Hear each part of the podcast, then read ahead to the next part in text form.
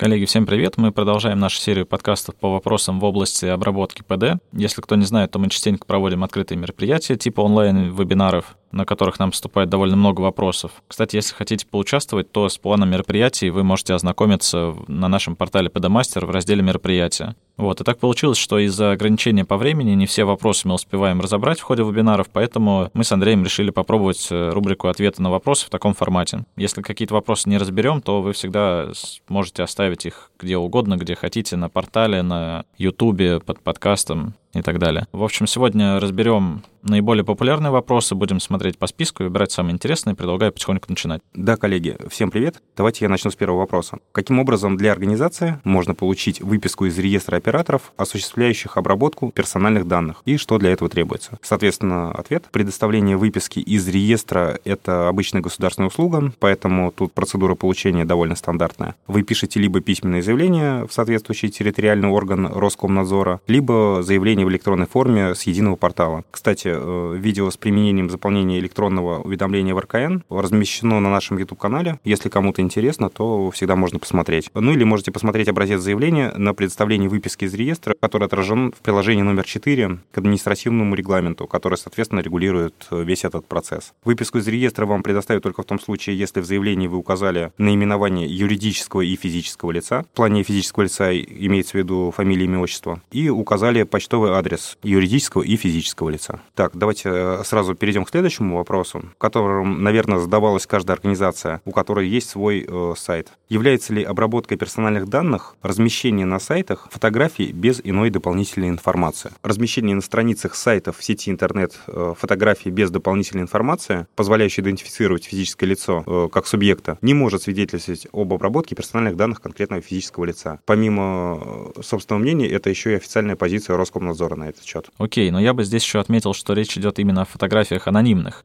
Но если же вы выкладываете, например, фото-видео изображения своих сотрудников, я знаю, что так часто делают образовательные учреждения там, с преподавательским составом или медицинские организации. Мы этот вопрос еще обсудим чуть позже. То в таком случае уже обязательно нужно собирать согласие, прописывать все это дело в целях в политике и в самом согласии. В общем, отображать э, во всех необходимых документах вашего комплекта организационно-распределительной документации. Это, между прочим, является одним из наиболее частых нарушений при обработке ПД. Еще один похожий вопрос на эту тему. Что является персональными данными, а что ими не является? Является ли обработка персональных данных размещения ФИО без иной дополнительной информации. Вопрос насущный, задается он очень-очень-очень часто, наверное, самый популярный. И, собственно, вот э, на него ответ. Тут у нас ситуация аналогичная. Размещение такой информации на страницах сайтов в сети интернет э, без дополнительной информации, позволяющей идентифицировать физическое лицо как субъекта персональных данных, не может свидетельствовать об обработке персональных данных конкретного физического лица. Да, но тут я бы тоже вставил небольшую ремарку и обратил внимание, что при размещении персональных данных в публичных сообществах социальных сетей, например, следует разграничить э, вопросы защиты ПД и защиты чести, достоинства и деловой репутации. Важно понимать, что вопросы защиты чести, достоинства и деловой репутации решаются в порядке, установленном гражданским судопроизводством. То есть в данном случае гражданин просто обращается в суд э, за защитой своих прав, и там уже начинается отдельное разбирательство. Отлично. Давай разберем тогда сразу еще один вопрос, раз уж мы затронули размещение данных на сайте организации. Возможно ли размещение на сайте образовательного учреждения персональных данных детей, а также фото с мероприятий? Мероприятий. В данном случае у нас ответ на этот вопрос упирается в цель обработки. Если кратко, в том случае, когда вы уже сформулировали цели и указали их в согласие, то можно размещать на здоровье. Если это не совместимо с целями обработки, которые вы указываете в вашем комплекте ОРД, то тогда размещать такую информацию на сайте ни в коем случае нельзя. Угу. Давай на этом моменте тоже сделаем небольшое отступление для большего понимания. Законодательство в области ПД определяет два понятия — предоставление ПД и их распространение. Под предоставлением имеется в виду действия, направленные на раскрытие персональных данных определенному лицу или определенному кругу лиц, а распространение, соответственно, это те же самые действия, но направленные на раскрытие ПД неопределенному кругу лиц. И считается, что для выполнения, например, образовательных целей достаточно предоставления информации, э, то есть распространение на конкретный определенный круг лиц. Поэтому во избежание проблем с Роскомнадзором рекомендуется исключить публикацию ПД несовершеннолетних или их родителей, в том числе фотографии на сайтах образовательных учреждений в открытом доступе. А, либо второй вариант, вы можете организовать личный кабинет, так Таким образом, персональные данные будут доступны неограниченному кругу лиц, а только зарегистрированным пользователям. Многие для этого пользуются, например, системой электронный дневник. Давай тогда сразу добьем весь раздел образования.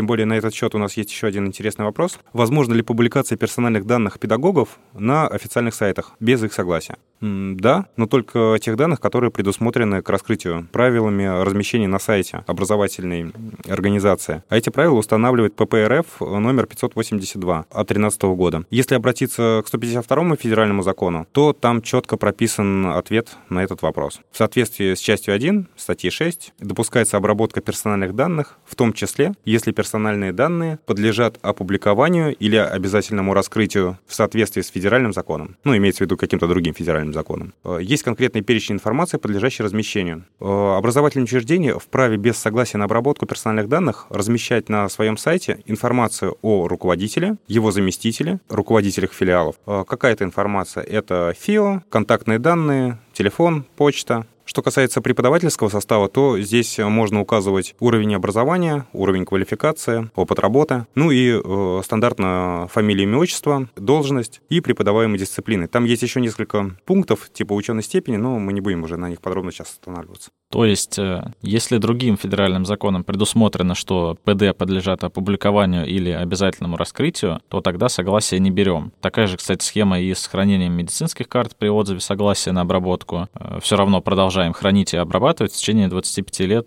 на основании другого ФЗ. Ну а если говорить про образование, то это статья 29 Федерального закона 273 об образовании в Российской Федерации, которая говорит о том, что образовательные организации формируют открытые и общедоступные информационные информационные ресурсы, содержащие информацию об их деятельности, и, соответственно, обеспечивает доступ к таким ресурсам посредством размещения их на сайте в интернете. Кстати, Андрей, я знаю, что многие организации, работающие с детьми, периодически размещают на сайте информацию с благодарностями или с поздравлениями родителей и всякие такие штуки. Не помнишь, допускается ли такое размещение? Конечно, помню. Размещение такой информации, в общем-то, допускается, отдается на усмотрение родителей, и при условии отсутствия в таких благодарностях или поздравлениях персональных данных несовершеннолетних совершеннолетних, это вполне допустимо. Если есть персональные данные, то опять обращаем внимание на сформулированные цели обработки. У вас в организации должен быть закреплен процесс э, получения согласия, в котором как раз и прописываются эти самые цели. Отлично. Ну что ж, коллеги, на сегодня тогда закончим. У нас есть материал для следующего подкаста. Он будет посвящен э, злободневной актуальной теме локализация баз данных, содержащих ПД на территории Российской Федерации. Ну и традиционно, если есть какие-то вопросы, то задавайте их на нашем портале. Мы постараемся все разобрать. Всем спасибо.